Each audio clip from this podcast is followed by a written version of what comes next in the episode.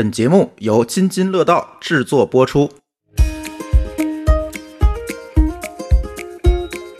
有一部分人不就支持俄罗斯嘛？然后网上有一个俄罗斯什么美食馆都已经被买空了。本身来讲，我觉得现在的消费百分之九十都是非理性的。我确实会看到很多人排队，越排队的我越不去。拍一张，我那就多少给你点赞，那种满足感就不是说虚荣，都是虚荣。也也有数据说，这个从二零二一年的七月开始，喜茶在全国的这个门店收入已经开始出现下滑了。原来做湘菜的安徽的大厨在天津开的煎饼果子店，嗯就是南楼煎饼。在三百多年前，如果说徒弟这个这个铁锨如果是下的不好，那是要挨打的。它对标的呢是雀巢啊、联合利华这种国际化的一流的食品的工业企业。那其实呃，从这种距离上还是挺远的。咱就必须得做吃的是吗？我们不是一档美食节目。我们可以是一档美食节目。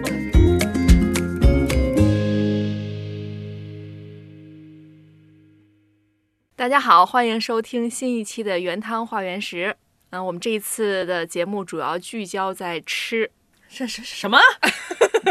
哎，对，因为因为我们听友群里啊，总有听友说，一直以为原汤化原食是一档美食节目。我一直在强调这个事儿，我们真的不是美食节目。不过我们今天确实从吃说起来哈，因为这个现在天儿也好了，大家出来的频率也高了，这街边小店儿啊，这个商场里的各种这个好吃的东西特别吸引人，然后也好多地方都在排队，我们也也想就此也聊一聊。你说你说这个排队买吃的，其实这些年好像大家都觉得不新鲜了，总是忽然砰冒出来一个什么牌子，门口摆着都是那个金色的那个麦穗儿的那种装饰，就好像要要祈求大卖嘛，然后就开始排队排那队，恨不得绕了八道弯儿那种。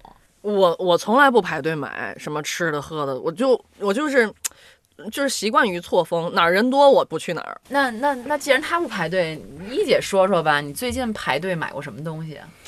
最近我是我们家门口开了一个甜品店，叫唐小河，好像是。然后那天他还还在装修过程中，还没有正式开业时，我发现门口已经簇拥些一些人了，我就过去看了一眼。当时他们还是没有正式的营业，但是我就特别好奇，就是怎么就已经开始有人在那儿。就是就簇拥着，然后一看他卖的是什么核桃酥呀，什么各种小小点心，什么小糕点什么的，然后可能大家是在准备排队中。后来我也了解一下，这个牌子似乎也是最近的一个网红的糕点品牌。我都可以想象出来，就一姐就跟那六十多岁、六七十岁那大娘一样，拎个兜子，就拎个兜子过来，还问，就打听，这买嘛的？怎么还上手打我呢？忍不这买嘛手，核桃！你怎么这么丑化一姐？你爹他刚才那架势就那感觉呀、不是这不人之常情吗？对不？就是你不这样，不代表别人不这样啊。对，而且就是我觉得，就是每次吧，排队买这个东西，肯定也得先过去看看这是卖的是什么，是吧？嗯，基本上，我觉得大部分时候买完了以后，好像也觉得，哎，就 just so so，就是也没有什么特别的值得的地方。那一姐你买了吗？没有，他还没有正式营业呢。然后我打算，没营业就排队了，已经就有人在那儿门口看，好多人当时。哦就是他，他已经是半半场开市，但是还没有就正式卖。那你觉得他就是半敞开就已经吸引这么多人簇拥着，原因是什么呢？是他比如说这种门店的装潢，还是他打出的这种宣传语？哎，我觉我我觉得你说到一个重点，就是对于我来说，就这装潢。其实你说卖糕点的，从小到大吃过很多糕点，但是这个就就我说那个品牌吧，就那种装潢，一看就是特别打眼，然后又有古典的式的，然后还结合现代的这种感觉，就让人一看就觉得是一个吸引年轻人的一个新品牌。就别管它卖的什么，这个打出来的样子就比较吸引人。也就是说，这东西还没吃呢，视觉冲击力先来了。嗯，对。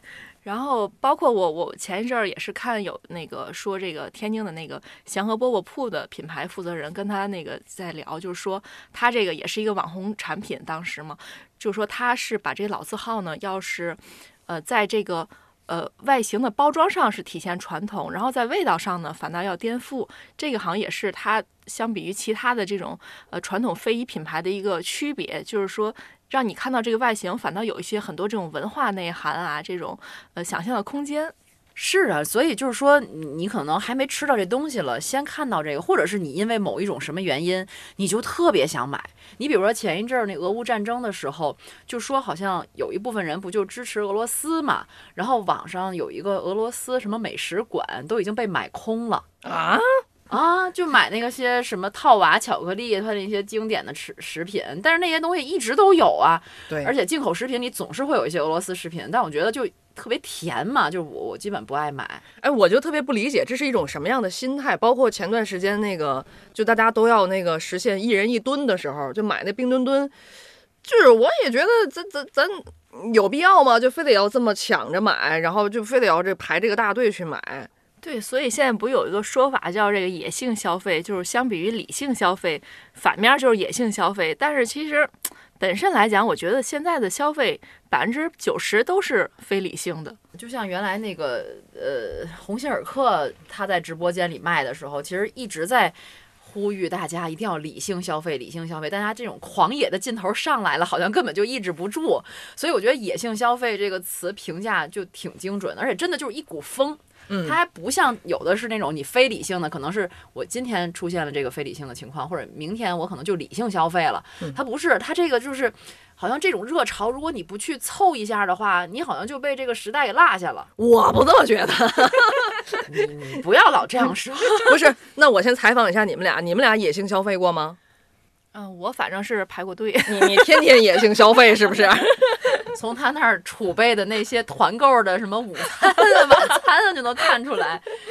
不是我说小黑，你你没有因为情绪去促使你去做一些非理性的消费吗？极偶尔，极偶尔。那还是有的。有的就是我跟别人打架了什么的，就打了一架，心情不好，然后就就得花钱，就这种时候我才买。你看啊，有就像你们说的，有很多这个新的产品出现、新事物出现的时候，我确实会看到很多人排队，越排队的我越不去。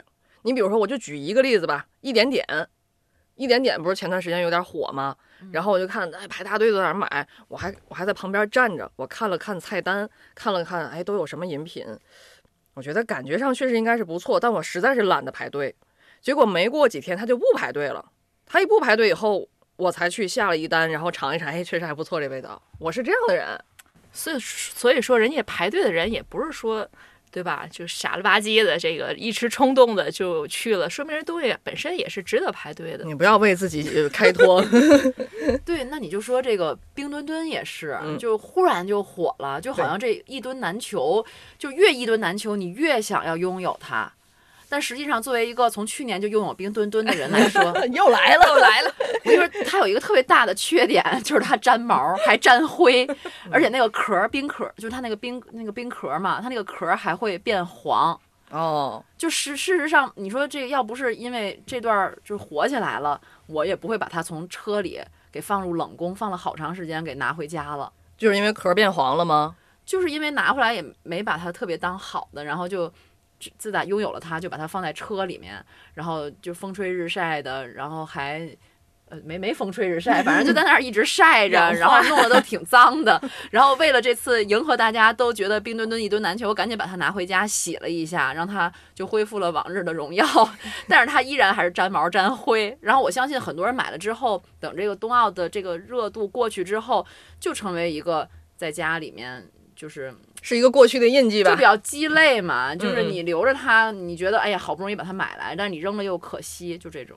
但但是对于当时这个情绪上来的时候，就是拥有这么一个东西，对吧？别管吃的还是这个玩儿的冰墩墩啊，还是这个什么什么奶茶，你就是觉得很满足，对吧？而且可以炫耀，尤其现在有这个小红书也好，或者这个手机朋友圈也好，你拍一张，哇，那就多少人给你点赞，那种满足感就不是说虚荣，都是虚荣。我真没有拍照显摆啊，你就看一姐啊，就都是虚荣，这都是。这是我的批判会，吗 因为一姐经常野性消费，是不是？哎呀，我我比较喜欢追这种网红所谓的，包括那天看网上说那个上海有一个网红咖啡是煎饼果子配咖啡，我当时就觉得哎呦太有意思了，这个我好想去尝一尝。就想追到上海去是吧？你完全可以在家门口摊讨煎饼果子，再去买杯咖啡，好不对呀，好？对呀，咱狗不理也做咖啡呀，咱。但是这种创意上，这种叫什么？这个对对传统食品和这个新食品的这种搭配的这种叛逆和颠覆，哎呦，让我觉得特别新奇。你这你叛逆了，你这说的多么冠冕堂皇哎啊！就是，其实就是馋了，是吧？你除了追这个还追过什么吗？就是一系列的网红产品。嗯，反正奶茶就是喜茶，刚到天津的时候我也去排过队。其实我其实我本身就是爱喝奶茶，然后我喝过喜茶也没觉得多好喝，但是我当时确实就是想去排队感受感受，为什么大家就要排四十分钟，就为了一杯奶茶，图的是什么？然后排的过程感受是什么？闹明白了吗？呃，不想再排第二次。这喜喜茶，我觉得喝着就饱了，特别酱，嗯感觉就是一碗粥。嗯嗯，甜粥。对，但是我觉得它这种品牌营销的这种力度，这种吸引人的这种水平还是挺高的。基本上在每个城市刚开始都会，刚开店的时候都会有人排队，就是就即使可能我不会再去排第二次队，但是我觉得如果新的品牌来，我可能还会有这种冲动。就这种营销方式，就就所谓网红产品还是挺成功的，我觉得。所以你的意思就是说，网红产品的品品牌营销吸引着大家去追随这种网红产品，然后进行野性消费。对，我觉得他们确实在品牌营销上面有自己的一套。不管是他们的，比如说外包装，还有他们的 logo 设计，还有他们比如说宣传的这些手段，包括甚至你，你难道没有怀疑过，是不是他们一开始排队的也许有托儿呢？哦，那我更不去了，休想骗我！哎，其实你说到这个，就是这个东西，就是说，它这种品牌营销，它怎么就能够？你你说它宣传途径，我能懂，我能看到小红书上有些人在在在在尝鲜啊，在写，包括朋友圈里也能看见。那还有什么品牌品牌营销吗？我觉得还是这种，它这种形式，比如说拿一杯茶，然那个奶茶，然后举起来，在那种灯光下、那种环境下拍出来照片特别好看。哦，哎，小姑娘特别爱秀这些。对，迎合了这种就是年轻人喜欢就是打卡拍照的这种需要。那我下次我也想在那儿拍照，我也想像他那样美，那我可能就去排队了，你像他那样美了吗？比他还美。小黑就跟个老老同志似的。哦，是，我不排，我不排。讨厌。哎，你们说这个，我想起来了，我不知道你们还有没有印象，像咱们上上咱们还上学的，当然是我还在上初中的时候，可能我上小学，你们已经在上面了。当时流行一个饮料叫酷儿，你们还记得吗？似乎大概其见然过。后不是我们这个时代的产物。嗯，不可能，你没喝过酷儿吗？当时我们都成年了，不喝那种小玩意儿。不可能我不相信。不是，我就记得那个酷儿，当时就是也是就像你就像一姐说的这种，它是在同学们中间口耳相传，它形成了这种裂变，病毒式的裂变传播。我就记得那会儿，就是一买饮料，大家就首选买酷儿。而且在那个班里面课间休息的时候，大家就经常会举着酷儿，然后唱那个酷儿的那个广告歌。来一下，具体我不记得怎么唱的，又让我唱歌，这必须你得唱、啊，我真不记得怎么唱了，我就记得结尾是那个是一个动画人物，一个橘黄色的那个小东西，明明是蓝色的头，橘黄色的。酷儿是蓝色的头。你不说你没喝过吗？但是我知道酷儿好吗？哎，因为后来都二呃，大概就前几年吧，去日本旅游的时候，他们那边还有那个饮料，就是酷儿的那个头的饮料。成了老字号在人家那儿。就我就记得那个酷儿到到那个广告，整支广告最后，然后一躺酷儿，它没有那么粗粝，明明是一个酷儿，是一个很可爱的声音，好吗？这是小黑最最大的温柔。然后我就觉得我可能就还上学的时候有追过当年的所谓当时的这个当红的产品，包括醒目。嗯，你看醒目现在也见不着了。不管是说什么，但是我觉得那个时候，比如说在呃两千年初，或者是九九十年代的时候，大家了解这些产品的方式还是通过电视广告比较多。对，我记得那些年，就是你写个电视广告，甚至是这个广告歌深入人心，大家都得背。对，对，比如说那个就是那个什么科迪汤圆，你还记得那首歌怎么唱吗？我就没听过。你们都没有那我就不唱了。还想再说一个，就是就是，比如说，反正就是好多广告歌曲。你你说到这，我忽然想不到脑白金，脑白金，年轻态健康品，送礼就送脑白金。反正就是以前的那些电视广告，它有一些就宣传的方式，就是编歌。我觉得这个是特别深入人心的。还有一些情景，对，甚至我以前追的一个美剧叫《好汉两个半》，它里面有一个男主角专门就是给那个食品写广告歌的，而且他有很多就是那种耳熟能详啊，然后就好像全民都都了解的那些歌曲，用钢琴弹着一边弹着一边唱，所以给我就印象特别特别深。就是原来写一个好的广告歌，能够对一个品牌有这么大的加持的作用。它不只是歌的问题，还有一些这个就是品牌营品牌营销，未必也是明星。你们还记得那皮炎平吗？听得我都痒。然 后有一个老太太撑着一个杆儿过来，给你这个，我想起来这个，记得吗？但是你看现还有一在个，牙好，嘿，胃口就好，吃嘛嘛香，蓝天六必治。而且还有身体倍儿棒呢，你怎么把这哦对对对句忘了？哎呀，穿过岁月的山河，但是现在为什么叫网红食品呢？就不像以前似的，我们可能从比较单一的渠道去了解这个产品。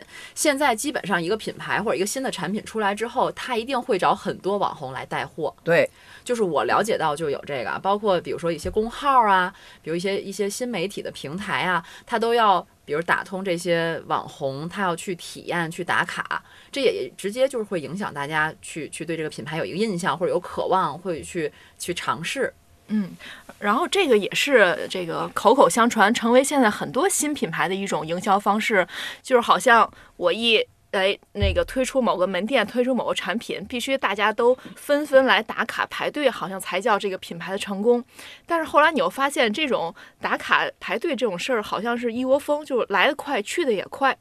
至少现在很多奶茶店啊，包括一些甜品店，就没有当初这么火的排队的现象了。是，嗯，你记得就是好多年前了，嗯，有一段时间就有一个品牌的乳酪蛋糕特别火。那个鲍师傅，嗯，不是不是，叫南洋师傅，不不不不，是一个日系的品牌，就还在咱们这什么，爸爸，反正就在啊，对对，我我不记太了，反正不太记得了，就在伊势丹里面。那时候排队，我真的那时候我觉得最早有印象是一个网红产品，因为大家好像刚有微信朋友圈，然后就看大家都在发，我终于抢到了，或者我终于买到了。是乳酪蛋糕，对，是一个是一款乳酪蛋糕，嗯，其实就是一个挺松软的，然后也也没有，而且一排感觉就要买好几个，后来都限量了，必须每次排队只能买两个。哦，而且它必须得是出了一锅之后，然后卖完之后，下一锅你得等着，所以就得围着一圈在那儿等着下一锅再出，再卖完再出，就是永远是有这种饥饿营销的感觉。然后每次到那儿的时候，真的是你不排两圈队你是买不到的。所以我我是没有排过那个队，但是那个场面我是记忆犹新的。我排了，但是我也就吃过那一回。嗯后来就觉得齁甜对吗？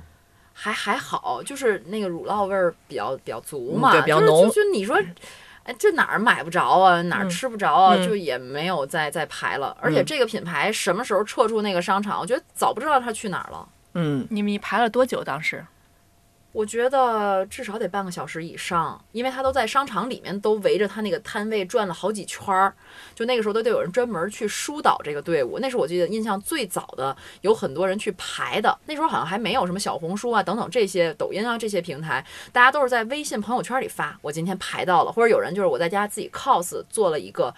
就是嗯这个乳酪蛋糕是怎么样？哎，对，味道也很好。我当时印象特别特别深，大概也就是在二零一几年初，嗯所以这些品牌自身是不是也在有所思考？就是它能不能坚持下去这种排队的状况，还是说来得快去得也快，那迅速转身又做别的什么？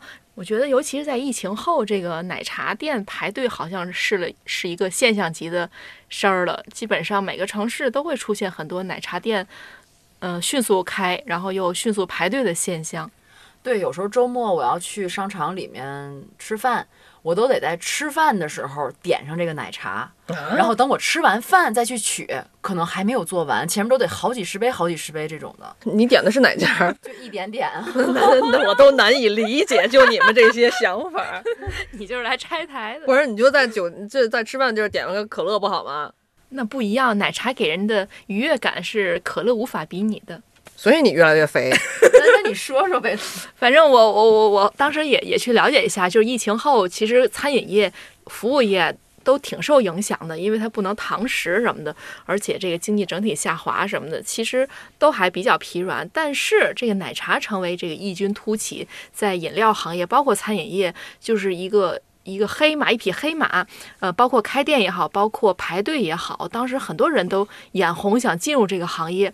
那，呃。专家也分析有几方面原因，一个是奶茶本身的单价其实并不高，你说二三十，当然相比于一杯水是高的，但是相比于吃点别的东西，吃一盘菜现在都得四十往上，其实它才还是单价低的。另外一个，它是有这种社交属性的，比如说它可以拿着奶茶去拍照发在朋友圈，或者我跟阿福跟小黑约一下，我们就去逛商场，然后一人举一杯奶茶，就有这种社交属性，所以它能够在这个疫情后时期。后后疫情时代吧，叫做能够异军突起。哎，奶茶我们就不能约了。就你们说这奶茶社交属性像，就是像不像男人之间一颗烟的这个交情的感觉？哎，有点儿，互相互相递根烟。那这奶茶怎么地呀？你尝尝我的，我再尝尝你的。不不，大家约好哦，今天新开了一个奶茶店，我们一起去尝尝吧。对，或者出了一个什么新品，下次你们俩不要带着我去排队啊！我告诉你们，我们可以吃饭的时候点上，吃完饭就可以喝了。那那还行，就要给你看。虽然然这个呃后疫情时代奶茶好像它就是活的还相对比较好，但是现在依然有一些大的品牌，就是你看像前一阵儿不又爆出来，像喜茶也在裁员吗？嗯，就是其实这个行业真的大家都蜂拥而至的时候，发现。它肯定还是有它的风险在的，包括喜茶，包括奈雪茶，也是经过了几轮的融资，看似风风火火，但其实它在扩张门店的时候，也承受了很大的这种房租啊、人力成本的这种压力。包括现在各种品牌的奶茶店、饮品店也非常多，竞争非常激烈。其实它也出现了一些这个脚步放慢啊、疲软的现象。也也有数据说，这个从二零二一年的七月开始，喜茶在全国的这个门店收入已经开始出现下。滑了，也就是说，它为什么能这么快让大家都知晓、认知度提高了？其实它前面还是投了不少钱的，对吧？有很多资本投入进来，快速的在全国扩张，甚至可能做了好多宣传，也投入了很多钱，成为了一个，呃，好像人人都知道、都想去尝试一下这样的网红品牌。但实际上，你要是从长远来看，就像为什么我刚才讲了好多这些食品，好多这些网红的食品，好像很快大家都排队，但是又一窝蜂的又结束了。也就是它要长期的来支撑它这个企业发展，还是面临了很多问题。有没有可能就是说，它可能就是在把这个钱大批量的去放在这个呃扩张门店，包括宣传的这个角度上，而没有把它真正的就是投入到我的口味上，该怎么去这个更加迎合大众，我能更加立足于这个市场里呢？就是它现在可能就是泡沫有点大吧。嗯，上面奶盖太高了，是吧？对，它就作为一个消费品牌，其实还是得回到最基本的这种口味啊、供应链啊、运营啊、开店能力上，不是说简单的融到资、开了若干家门店、提高了全民的知晓度就完了的。那就说明还得是你这个企业管理这块儿啊，我觉得这个是一个领域。另一个方面就是你还是真的这口味得让大家认可，对吧？不能说，哎，我排了半天队尝，哎，就不过如此嘛，可能再也不想吃，不想这个喝了。就像你，你阿福刚说那个喜茶，对吧？太腻了，我也喝过，嗯，太腻了。然后包括那个乳酪蛋糕，也就那样，也太腻了，也太腻了。那你给我一个让我下次去排队的理由，嗯，对吧？那可能尤其是这种吃的，给我的理由就是它真的好吃，我上瘾了。就这么简单，哎，你说到这个，让我想起了有一些阶段性排队的老品牌。嗯，你比如说天津不是有大桥道吗？对，就一到正月的时候，正月十五之前，元宵节之前。就是他那个卖叫什么鲜打汤圆儿，对，就会排老长老长的队伍。就像一姐这岁数的，都拿着兜子 就上那儿去。你又污名化我，就排呀，在那儿。而且好多不只是上岁数，就年轻人也都会去排。对呀，我没说一姐上岁数啊。大家，你你们吃过吗？吃过啊。啊，对，就是我我我家就是天津人嘛，然后我上次也问了我姐。我姐年龄也也也没那么大，然后我说我说你你为什么会排这些？她说就是吃货呀，就吃货本质嘛，就是为了口吃啊。不只是大桥道，咱们刚刚说你们排过的网红产品，我现在采访你们，你们追过什么老字号的产品吗？排过队吗？我排过那个就是就是可能本土化一些啊，我排过那个老城里盖奶汤圆儿，嗯，又是汤圆儿，还有那个洪泽园老汤烧鸡，没吃过而且那个它就是你知道天津不是有一条街叫那个西湖道吗？啊，知道知道。就舌尖上的西湖道，应该你也知道吧？嗯基本都是一个小门脸儿，一个小门脸儿，一个小门脸儿这种的。嗯他那个烧鸡啊，我还后来专门之前还专门去采访过，因为他那个烧鸡就是限量的，而且他好像是就是家族传下来的那种独家秘方，然后他就做这个烧鸡，他每天开门大概是在中午的吧，好像反正就开的挺晚的，然后结束的也特别早，大概下午三四点可能就结束了。也是饥饿营销，他真的就是他，因为他那个原他就是老汤嘛，他就是每次都是把老汤拿出来一部分，要弄新炖新的每天那个烧鸡，而且他提前也有有很复杂的一个工序，他那个烧鸡做出来了以后入口即化。就真的，你知道这个鸡肉到嘴里，它能入口即化，特别特别香，吃出了乳酪蛋糕的口感，其实不腻。不腻。其实我觉得它还真未必是饥饿营销，因为它本身就是家庭作坊式的生产方式，它的生产能力就到那儿了。嗯之前看一个也是天津的一个生产，呃，就是卖乌豆的一家。一个介绍，他们家就是用高压锅这个做这个乌豆，所以这个特别的酥软绵，特别的绵细，特别好吃。但是他们家目前的水平还只是只能拿小型的高压锅做，然后他家里一共有八个还是十个高压锅，每天只能最多就做这些了，嗯，所以他只能三点到五点卖，就再卖就没了。所以你看，这是两个极端。刚刚咱们说一点点呀、喜茶呀，这这些就是不断的扩扩店、扩店、扩店。然后呢，他们可能不是那么注重口味，但像刚刚说这个这个烧鸡也好，这包括这个汤圆也好，可能他就是太注重自己的口感了，然后他不扩店。但是你说这烧鸡，就是如果你跟我说，哎，如果有人买了这个烧鸡送给我，我会很开心，因为这个烧鸡真的很好吃。但是我一想到要排那么长时间去买这个烧鸡，我可能会有点怵头。尤其我现在不住在那个附近，我离那儿有点远，所以为什么我说有近几年，我不知道它有没有是不是拉长了它的营业时间，能够供给能够稍微多一点这个烧鸡的量。但是前一阵儿我妈买了。而且是别人送给她的，有那个鸡腿儿啊什么，它就就也是都是系列产品嘛。我我我妈就把它冻在冰箱里，想吃的时候把它化出来，然后再加工一下，就跟新鲜的一样，差不多吧。就所以说，这个吃货们就真正去排队的时候，也是一种生活态度吧。就是他可能也确实有点闲散的时间，然后为了口吃的，他愿意去排队。对，而且你说烧鸡这东西，它也不能天天吃啊，它也没有人去天天排，但是它云开还能依然有人排，说明它这个品质或者它这个味道还是有它独特之处的。对，说的说到底还是它好，嗯，它它各方面都好，它口味也好，然后也干净也卫生，对吧？对但是另一方面，其实还是希望，比如他多开点店，别那么排队。咱们店儿多了，人买的多了，不更好吗？可是本身呢，他们也有自己的一个想法，就是可能就相对保守，或者说是不愿意去做那种一窝蜂式的网红产品，更别提融资啊什么什么的，嗯就感觉是完全两种经营思路。还是一些老思路，就是老品牌可能还都在这个老思路上。但是有一些品牌，比如说它这个食品，它确实它有自己独特的嗯味道的话，其实它有一些不可复制性。对你比如说煎饼果子这个事儿，嗯，每家就在天津嘛，基本上每家这个小区门口以前哈，几乎都有一个煎饼果子摊儿。但是就有的做的好吃，有的做的不好吃，甚至有一些呃，比如说甚至成为网红品牌了，去排队这种。但是你依然会觉得你家楼下的那个煎饼果子可能是最好吃的。但是你说简仅仅简简单单的一个煎饼果子，你什么样的面面的成分是什么样的？嗯然后你什么时候火候把鸡蛋打上？你什么时候给它翻面儿？你什么时候加？比如说你里面加了哪些小的配料？就像北京卖的天津煎饼里面加那些莫名其妙的东西，我实在是接受无能。但是就天津这煎饼，即使很简单的配料，它都有很有自己的一个手法和和和就是怎么说呢？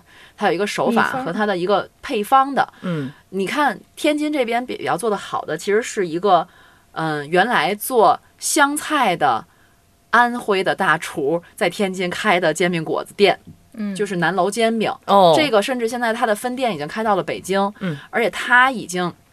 就是我，我之前采访过他这个就创始人本人，他对煎饼果子从开始他就是跟天津的这些街边儿的师傅们去学，他去吃，他去跟人聊，慢慢他自己又摸索。他现在做出的这个煎饼果子就是纯绿豆面儿的，因为很多人就说这个纯绿豆面儿是不可能的，但是他说我做到了。具体怎么做到的，人家没跟我说，因为涉及到商业机密。然后其次呢，就是它的配料其实很讲究，比如说这个葱，它一定要用的是山东大葱，嗯因为山东大葱它有甜口嘛。而且我觉得很奇怪的是，他因为他每天卖很多很多套煎饼，他一天得卖两千多套煎饼，而且他的店的经营特别有意思，他是从晚上七点卖到转天七点，这是为什么？他就是找了一个可能，因为天津的煎饼基本都是早餐嘛，对，对吧？就是外地人可能来了都吃不着，但是他后来发现的是晚上其实是有这个有需求的，嗯他干的比较早，有需求的就是一些出租车司机啊，或者或者是晚上下班的人，他有这种需求，他又开始干晚上，而且很快他就干出了名了。然后他晚上卖这个煎饼，又说到他这个配方来啊，一个是纯绿豆面儿的，一个是他用的是山东大葱，而且他这个大葱他一定要手切，就手切成段儿，然后再用机器搅。他说这样跟直接搅出来是不一样的。没错儿。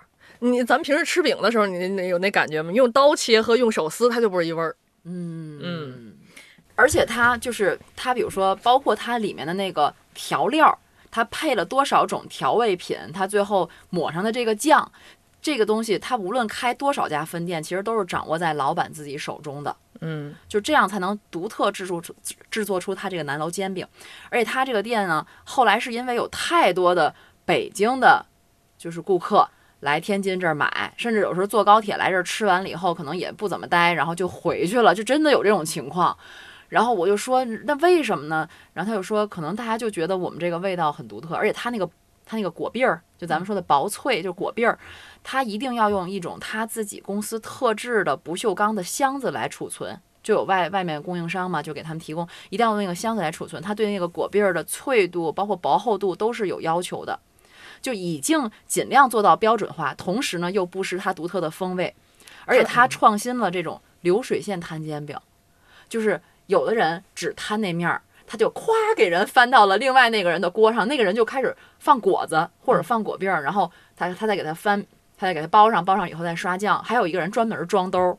有人专门收钱，就这样使他的效率就大大提高了。你想，他一晚上就要卖两千多套煎饼，这是什么样的一个工作强度？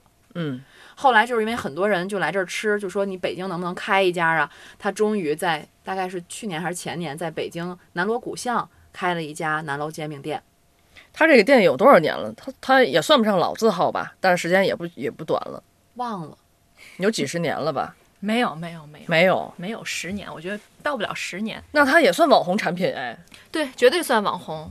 他这个当时晚上在那个地区的一个排队也是一道风景了。嗯你，想晚上还在排队卖的东西，但是他这个网红产品是有成有潜力成为老字号的，真的很好吃。因为你看，咱们刚刚说的就是其他的网红产品，那个就是排队排着排着，可能排了几个月就没有人排了，但是他这个一直在排，一直在，每天都在排。对呀、而且就是经常会，你晚上的时候，比如说你朋友聚会啊，晚上嗯聊完天儿什么的，你就会饿嘛。有时候一般就去吃宵夜，吃个烤串儿什么的。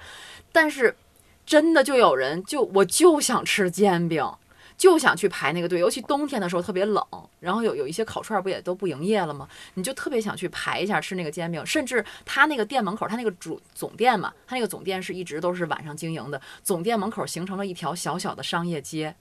就是每天晚上，夏天的时候说更热闹，都是卖手串的、卖手链的；冬天的时候可能还有卖什么鹌鹑蛋串儿的、鱿鱼、铁板鱿鱼的，嗯就是卖饮料的。就他一个人以一己之力带动了整个这一个，形成了夜宵小吃的这个产业聚集。对呀、形成这个小生态，真的挺有意思。那下次这样，我们三个那个排完网红的奶茶，然后去排那个南南楼煎饼，我以为你说咱要开一个原汤的店呢。上他跟前儿开着是吗？对对对，听友如果对我们有期待，可以到听友群里来留言。咱到时候可以在那儿卖边捞面，边吃边听节目，对，然后然后主主要是告诉大家，我们不是美食节目。你刚才说到这口味啊，还是这个也是天津一个品牌，这个呃，这我觉得它最最先火起来，其实就是在网上，在这个淘宝上、天猫上是这个祥和饽饽铺的这个糕点。那它其实最对于口味也有一套非常独特的这种呃制作的一个秘诀，它是有一个网上试吃团，就是它每年其实要推出五六十种新品。那在推出的时候呢，它先让它的这个其实就是通过微信群，有若干个微信群，有一千多个全国各地的三十多个省市地区的这个一千多名的试吃员在这群里，然后先寄给这些人去尝它的新口味。怎么样？然后这些人吃了之后呢，一方面会给他反馈，比如说甜啦、淡啦、腻了之类的。然后同时呢，还会给他在这个朋友圈进行分享，也给给他进行一个营销。那通过这个方式呢，他是第一时间是搜集到用户的反馈，而且是非常真实客观的这种反馈，然后去进一步的精进他的产品。就他的这个试吃团，我觉得也是他这么多年以来能够在这个。老字号到这个新的网红食品这种转型的过程中的一个小秘诀。嗯，你说这祥和饽饽铺，我一直以为它是一个外地的品牌，后来听一姐说才知道是天津本土的一个品牌。但是它的这种影响，我觉得现在已经打到很多地方了，是吧？它好像是用一些新的方式来做传统的中式糕点。对，啊，我们家就不能断供的就是它有一个品牌产品叫黄金竹。就是芝士味儿的，像干瘦的枯枯萎的手指一样，手指一样，一下我就不想吃了。说的这样，但是但是真的，你你吃的时候就觉得根本停不下来。枯萎的手指是什么？就是像竹子嘛，黄金竹就是那种芝士酥的那种。你可以说是枯萎的竹子。其实人家像黄金竹，只不过我觉得像干枯的手指。手指还有那个手指卷指，尖尖的指甲那种感觉。但是真的吃的时候你就停不下来，就是唯一一个食品，就我会在家里跟孩子抢着吃。嗯，对，因为这个。呃，祥和饽饽铺，它其实最早是他父亲是这个所谓的几代的传人做糕点的，但是到现在这个经营者杨明，他本身呢其实不是做这行业的，他最早是互联网行业的，而且是在深圳。呃，工作的，而且也做过一段时间的老师。那在后来的时候，他是用这种新的科技手段、新的营销方式去反哺他的传统行业。他把这个呃糕点这个行业做起来的时候呢，是先从网上开始营销的。其实最早他们家的店是在天津的后广场一个小店，不太有名，而且其实是有些没落的。但是杨明呢，通过互联网的方式呢，在淘宝、在天猫上开始卖以后呢，慢慢的就形成一定规模了，而且是。呃，当时有一阵儿是在网上是排名第一名的，所以咱们可能线下看不到这个店，其实在线上非常火。在火了之后，他才慢慢的这几年在线下开始开店。其实他也在试水，看线下实体店的情况怎么样。那他可以说是用了很多这种网上营销的方式，比如说他用这种互联网讲故事的方式，比如说推出某个品牌某某个这个呃口味的糕点的时候，他会说啊，老奶奶什么当年怎么怎么。招？就是包括他在抖音上的那种营销，也是一位传统的这种老艺人，慢慢的给你给你娓娓道来这个口味什么什么的，所以就非常迎合现在年轻人的消费的这种习惯。而且他这口味上，像该说的试吃团，另外他也是。呃，就是用这种中西合璧的方式，包括用传统糕点的中式糕点方式加入新的这种像什么芝士啊、奶酪啊这些口味，所以让它的口味也非常的与时与时俱进。那我记得我在过年的时候，曾经也去他的实体店采访过，当时那个店员就给我推荐一个绿色的小糕点，上面是印着一匹马，这个。当当时告诉我，这就叫绿马，对，真的叫绿马。对，说赠送，呃，说那个来，你来尝尝这个，这个就叫保住绿马。哎，那你抱着它，一口吃掉了。而且而且，你发现这种，刚才你说它这种新店往往还有品尝。听一姐这么说，就是其实营销依然是你就是一个品牌，它能够更多的占有市场非常重要的。就是它其实始终都是非常重要的一个手段，但是很多老品牌可能就不是特别重视营销。对，而且很多老品牌实际上它的东西是非常好的，包括刚刚你们说到了口味，尤其是阿福还说到了不可复制、不可复制性。对，尤其这个吃的东西，它实际上是有它自己的秘方在这里边的。嗯，你比如说我我我采访过一个那个，应该是我不知道呃全国人民是否都知道，反正就是北方我觉得都应该知道，就是天津的独流老醋，天利独流老醋。那个广告代言人是那凯利是吧？那凯利，渴望是吗？对，就每一个那个醋瓶子身上都是他端着一醋。完了，我这暴露年龄了，我没看过《渴望》，我只是听说过，我你没确实没看我过，我看过我也看过我也看我，没看过，那就是你没看过而已。但你也经历过，我是年轻人，就是那凯莉啊，就是这天利天利老醋。这天利老醋啊，还不是凯莉呀、这天地老醋啊，是在天津的西郊，就原来叫西郊，现在是静海区嘛，静海区的独流镇生产出来的。而且这个这个手艺，人家已经有了三百年的手艺，三百多年的手艺了。据明朝时候的这个县志记载啊，说这个独流镇的这个地方，它那个水特别好，特别清亮，然后盛产鱼虾，而且那个水里边有钾元素。这个钾元素对于制醋来讲是一个特别关键的一个一个元素。呃，这个手艺从三百多年之前就开始传承下来。那现在，现在的这个独流老醋还是在独流镇，我到那儿去采访采访过。你知道我我离那个独流镇还有两公里的时候，我闻到空气当中就都是醋味儿，然后就是那种健康的酸味儿，你知道吗？不是那种不健康的感觉不是。工业勾兑的，哎，对，然后我去了以后，他们就说这个当地的人都很少感冒。哎，这这是不是对疫情也有好处？咱回头上那儿浸润一下。哎，你别 伪科学。是，然后呢，这个我到那儿去采访的时候，我就惊讶的发现，他这个公司呢，有一半儿的厂房是自动化流水线，有一半儿是满院的大缸。那缸啊，都是那个齐腰深那种大深缸，黑色那种司马光砸缸那感觉。能洗澡的，哎，对，能游泳的，那种大缸。然后我采访了一下他们整个那个工艺嘛，就是他们要用这个高粱啊、黄米啊、大米啊，把这些蒸煮以后，倒入这个缸里面进行酒精发酵。酒精发酵几天几天之后，再进行这个醋酸发酵，还要往里边放什么什么谷皮儿啊、什么高粱皮儿啊什么的。它的每一道工艺啊都极度的讲究，而且这个包括温度、湿度都是在那个小平房里边，包括那个院子里边去进行的。然后呢，呃，其中有一道工艺是他们最牛的一道工艺，就是这个醋坯子醋酸发酵。这醋酸发酵的时候，要这个这个缸里边不都是沙粒状那个醋醋醋那个醋坯子吗？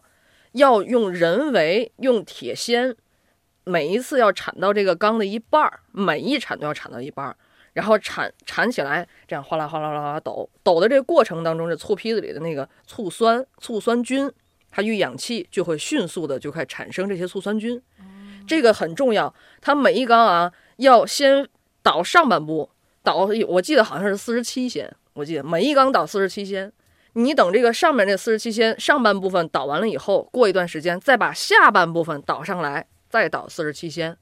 满院大缸都是工人来倒，然后说这个下掀的深度每次必须要在同一个深度上，在三百多年前。如果说徒弟这个这个铁锨如果是下的不好，那是要挨打的，而且而且我觉得这个其实也是机器，即使有机器人技术，我觉得也是无法替代，无法替代的。感觉哈。对，而且他他他一边这个翻倒，他一边要听这个醋坯子的声音，哦，然后尤其是这个醋坯子，它翻倒了以后要过三十六天，三十六天之后，师傅说了，开盖儿，先拿起来用嘴尝尝。然后再闻闻，还要听。我说您听什么呢？他说你要静静的听，你会听到这醋坯子、醋坯子哗啦哗啦哗啦这个声音。他说说明这个时候这醋坯子可以了。然后我们我们再把这些大缸挨个的搬到院子里面去去晾晒。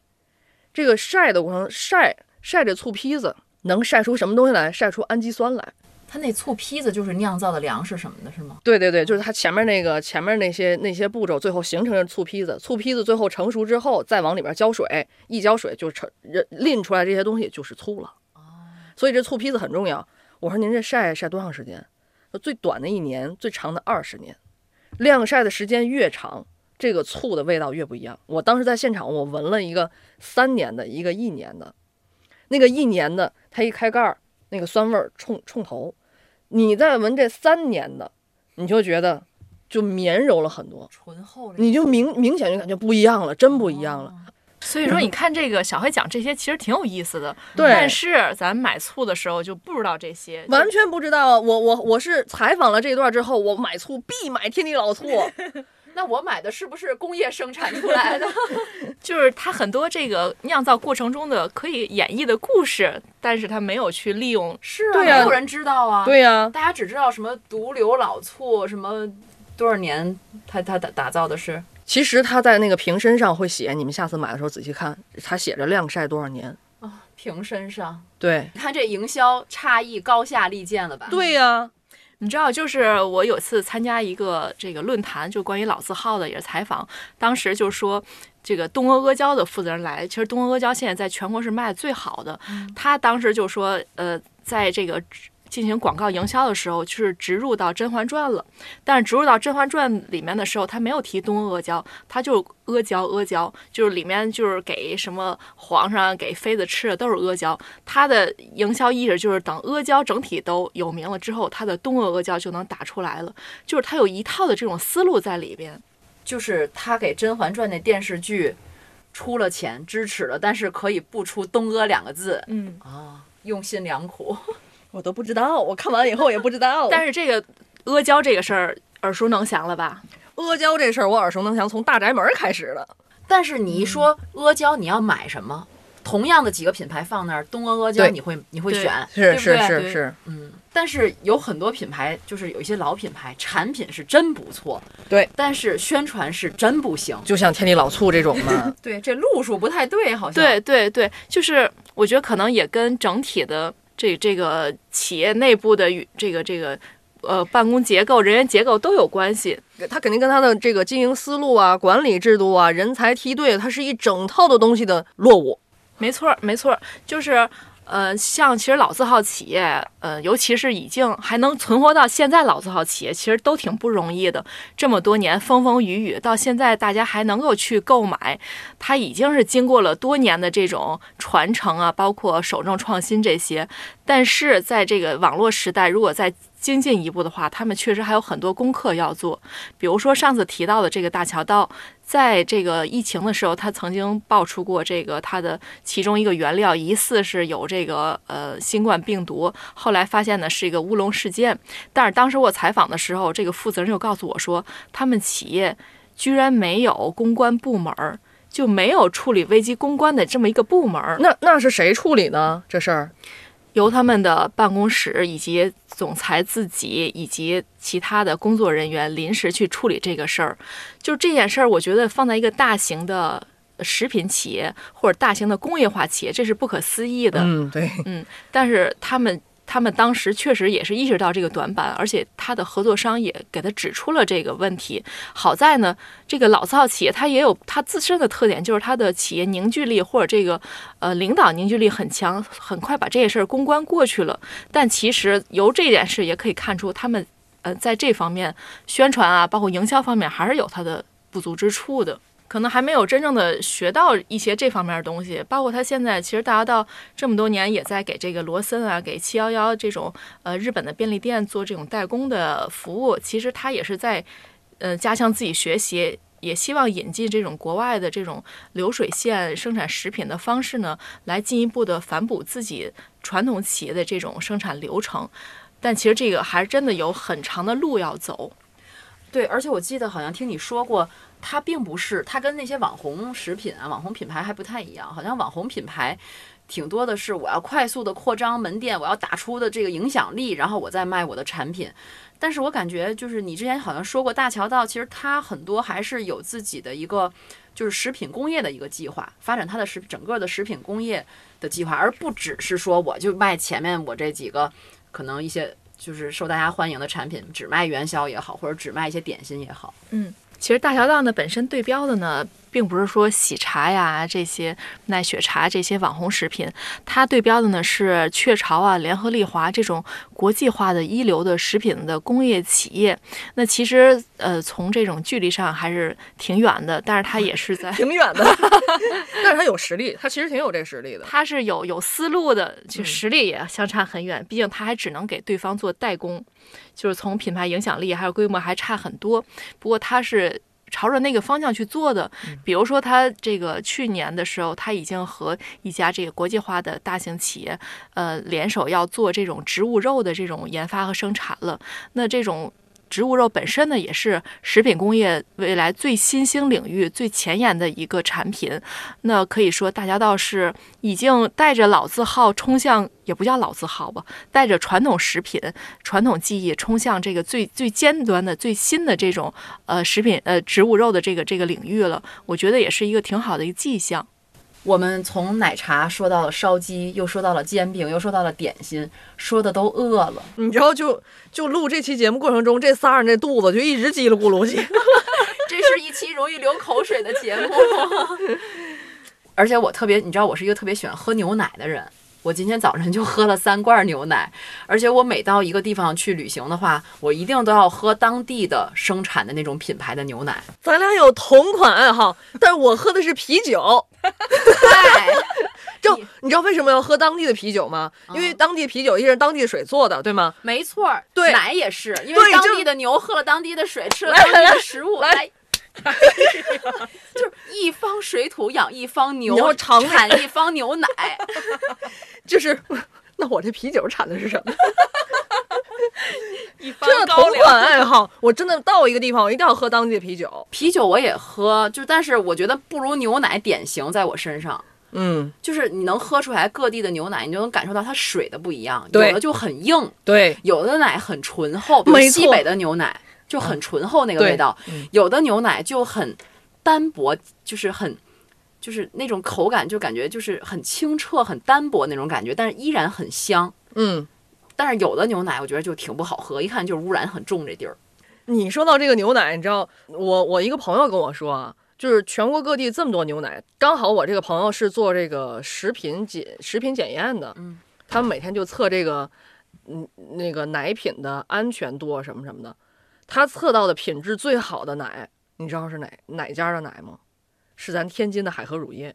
然后他跟我说完以后，我每次都买那个海河乳业，你知道那一板十个才十块零几，但是一板十个你说这是酸奶吗？酸奶啊，嗯要一板十个的话，换成蒙牛或者是伊利的话，都得二二十三十。你要换那简爱呢，更更贵。嗯，可是这又是又回到这个刚刚说的这个问题上了，就是这个老品牌啊，它东西是真好，但是还真是不会营销自己啊。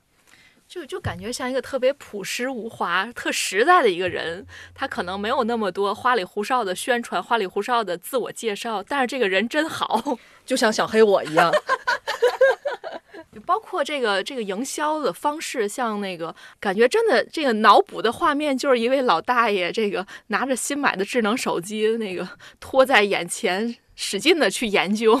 对他其实也想用年轻人喜欢的方式，比如公众号什么的去营销自己，但是营销的这个路数吧，又有点儿 就像他发的表情就是那种大花儿，然后那个飘着绿个大绿色大字儿，谢谢，旁边有蝴蝶这样飞来飞去。就是你你会觉得他很真诚，但好像有有点儿笨。但是说回来，东西还是好的，东西还是好的，嗯。你包括这个天津还有一个特别有名的点心叫老茂生大黄油，你们吃过吗？吃过，吃过对吧？那个企业现在也还在了，就是也还在经营生产着非常传统的那种饼干。就是我我上次去采访的时候，我真有点心疼他们，就是还这么坚守这件事儿，而且他们生产饼干价格也不高，而且在超市也好，或者在一些重点物资保障时是有他们身影的。我们家每年都买，就冬天的时候，就我们家就是一定要买这个饼干。你记得咱小时候吃这大黄油饼干，一定要泡牛奶或者泡水，让它软嘟嘟的时候，你再把它吃下去。我觉得这简直就是童年回忆。这不是跟那那个那个什么奥利奥泡一泡，嗯你看跟人家是说法是一样的啊。奥利奥太甜了，我接受不了。对他现在其实也在做着小改变，比如说他会引进生产线，把大的这种大片儿的大黄油的这种饼干变成小包装的，然后单独去包装的小饼干。就这件事儿，可能对于新的企业，对于非常现代化的企业是个非常容易的事儿，但是对于这种老企业，真的还挺不容易的。它需要所谓的改革，所谓的去重新调整人员、调整布局、调整生产线，就感觉他们还挺艰难的。尤其在这个上网这件事儿，其实他们前前几年已经开始做这件事儿，但是他们人员也年龄比较大，而且真的不懂，所以他们一开始是委托了一个第三方的公司帮他们去做淘宝运营的。但是这种公司吧，他就不会拿你的东西特别当回事儿，所以做做就不太靠谱了。然后他们自己又重新的组建团队，重新的去招聘年轻人，自己再重新的在网上再去营销，但其实已经错过了淘宝最初、天猫最初的那种品牌营销的那个阶段了。所以就真的特别难，感觉。他需要有老板的儿子来接手，就想到祥和饽饽铺那个，而且你们发现了吗？就是还有那个好利来，就以前大家都知道罗红嘛，因为他每次发的台历上面都会印着他自己去非洲拍的照片儿。嗯但是我觉得这些就这几年，你有没有觉得好利来跟以前差别其实特别大？嗯，贵了。就包括它的营销，它有很多联名的产品。我后来又从它台历里面，嗯，也算看到了一些端倪。到底是为什么？我推测啊，因为它里面写的他的主理人都变成了他的两个儿子。嗯我觉得可能还是年轻人进来管理之后，引入了很多新鲜的血液，就是新鲜的一些想法。就他现在比如推出一些和阿华田的那些联名，还有就是和那个就是那叫什么。可爱熊是暴力熊是什么的那个联名，它就联名不断，就是一直在出新品。嗯其实还是那些东西嘛，还是又甜又腻的那些甜品，但是它总出联名，你还是想去尝一尝的。嗯，对，所以这个老字号也面临这个传承人员这个问题，确实就是这一代人可能就会影响一家企业未来、一家这个字号未来的命运。那他如果没有一个特别理想的接班人的话，真的还挺岌岌可危的。话说回来啊，这个我们今天论了这么多，什么网红啊、老品牌啊，说了什么野性消费、理性消费啊，以后咱咱是不是能干点嘛？咱、呀咱能让大大伙儿哪怕野性消费一下也咱就卖原汤。你看，有时候我去吃那个和府捞面，我特别喜欢喝它那一款饮品，就是米汁儿。那咱这不也能做原汤吗？我觉得汤是现在一个特别健康的饮品，特别有市场价值。你们这就把咱们定位就给定出来了是吗？咱可以卖元宵汤啊，还有点甜口的。如果你想要咸口的，可以要饺子汤。汤一般都是饶的，都是赠送的。所以我们要反其道而行之嘛。卖汤对呀，我们就送饺子，就想喝这口打包，打包做外卖不行吗？我们做配餐。咱就必须得做吃的是吗？我们不是一档美食节目。我们可以是一档美食节目。我们线上不是，我们线下可以是吗？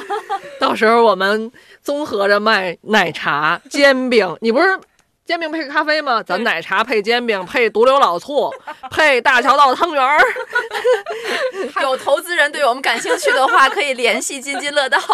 那个谁，就是沈腾演的《西红柿首富》，这个项目我投了。王多鱼，对，感觉未来一片光明啊！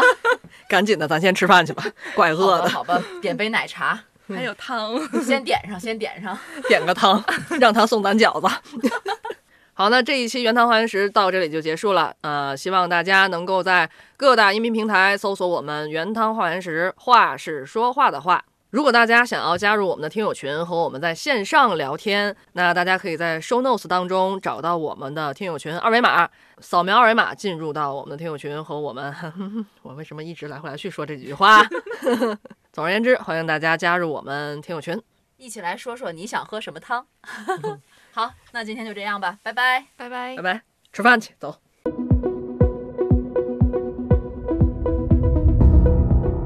感谢您收听本期节目。本期播客节目由津津乐道制作播出。你也可以在我们的官网 d a o 点 f m 找到我们的更多内容作品。如果您喜欢我们的节目，欢迎在微信、微博、朋友圈等社交媒体转发分享。您的分享对我们而言十分重要。如果您希望与我们互动，可以关注我们的微信公众号“津津乐道播客”，天津的津，欢乐的乐，道路的道。在关注后按提示操作，即可加入我们的听友社群。